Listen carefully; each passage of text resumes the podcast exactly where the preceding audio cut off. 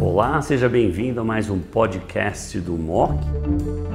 Olá a todos, é um prazer poder fazer junto com o Dr. Fábio Carter, meu colega e amigo, mais um vídeo MOC, um tema muito interessante da doença M0 CRPC, com foco na experiência em apalutamida e dos dados mais recentes do estudo Spartan, um dos estudos que impactou positivamente uma mudança dessa doença nessa fase, a doença outra vez M0 CRPC.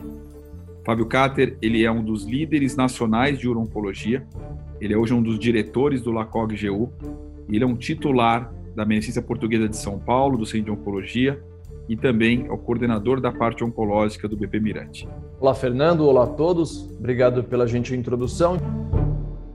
Acho que as mensagens são: uh, o estudo Spartan mostrou que a palutamida, outra vez na categoria M0 CRPC de alto risco, com doubling time menor ou igual a 10 meses, PSA maior ou igual a 2 e com gânglios de até 2 centímetros, ela reduz o risco de morte em 22%, reduz o risco de morte ou doença metastática né, em 72%, reduz o risco de progressão por PSA em 96% e progressão sintomática em 55%. Você demonstrou e mostrou isso claro, a tolerabilidade é bastante boa e a qualidade de vida nessa atualização da ESMO mostrou que ela é similar ao placebo, que é reportável numa doença que teoricamente é uma doença bioquímica e não uma doença clínica. Então, quando algo é igual a placebo em termos de qualidade de vida, é porque a tolerância é muito boa.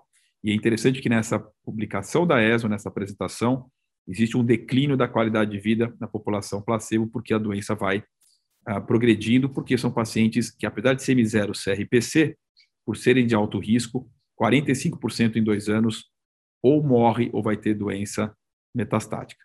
Então, a palutamida é uma das opções claras nesse cenário, junto com duas outras drogas, darolutamida e também exalutamida, e obviamente a escolha de qual dos três agentes vai depender de acesso, custo, familiaridade e também perfil de efeitos colaterais que não são absolutamente idênticos. Então, excepcional discussão, parabéns ah, pela condução do caso, e a gente então vai encerrar ah, mais um vídeo mock falando de uma área muito importante que até pouquíssimo tempo atrás era órfã de um tratamento adequado, que era a doença M0 CRPC, particularmente de pacientes de alto risco. Fábio, muito obrigado e até a próxima.